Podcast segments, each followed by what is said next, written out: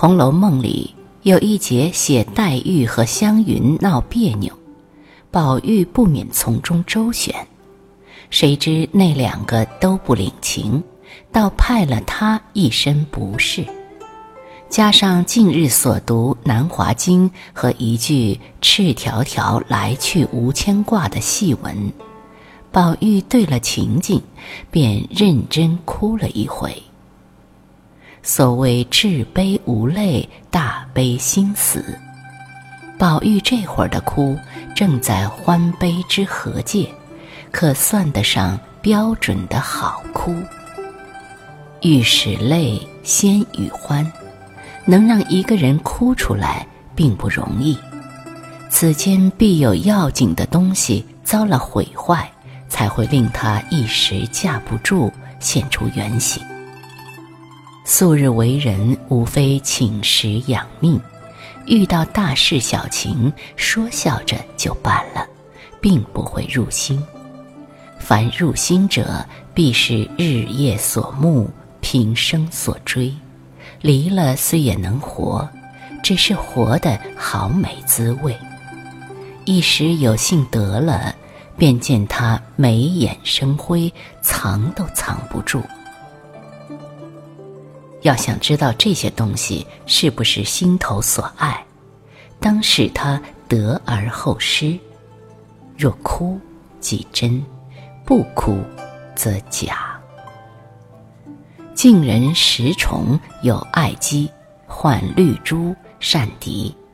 孙秀派人向他索要，石崇不语，足为所害。临别，石崇对绿珠说：“我因你而得罪。”绿珠听罢，坠楼而死，以性命证情，故见其真。若非绿珠，石崇不死。换句话说，若非坠楼之绿珠，季伦何止一死？只是这样的手笔太巧，也太吓人。若有一点办法，宁不如同事对哭。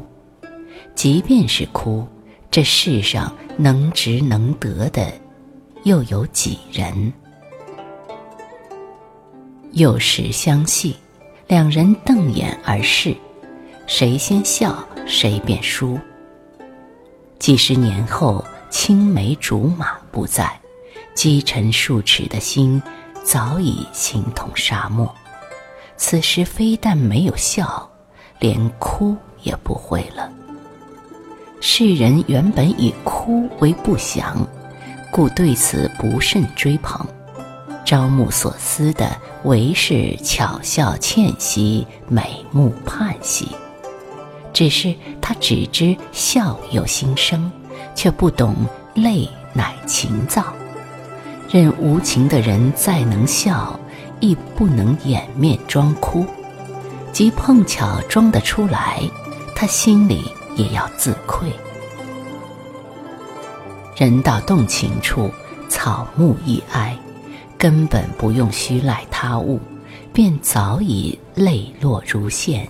一流四泉，凭你什么情关恨关，年久失修也罢，沟渠色质也罢，待泪之所及，无不冲沙带石，泥浪俱下。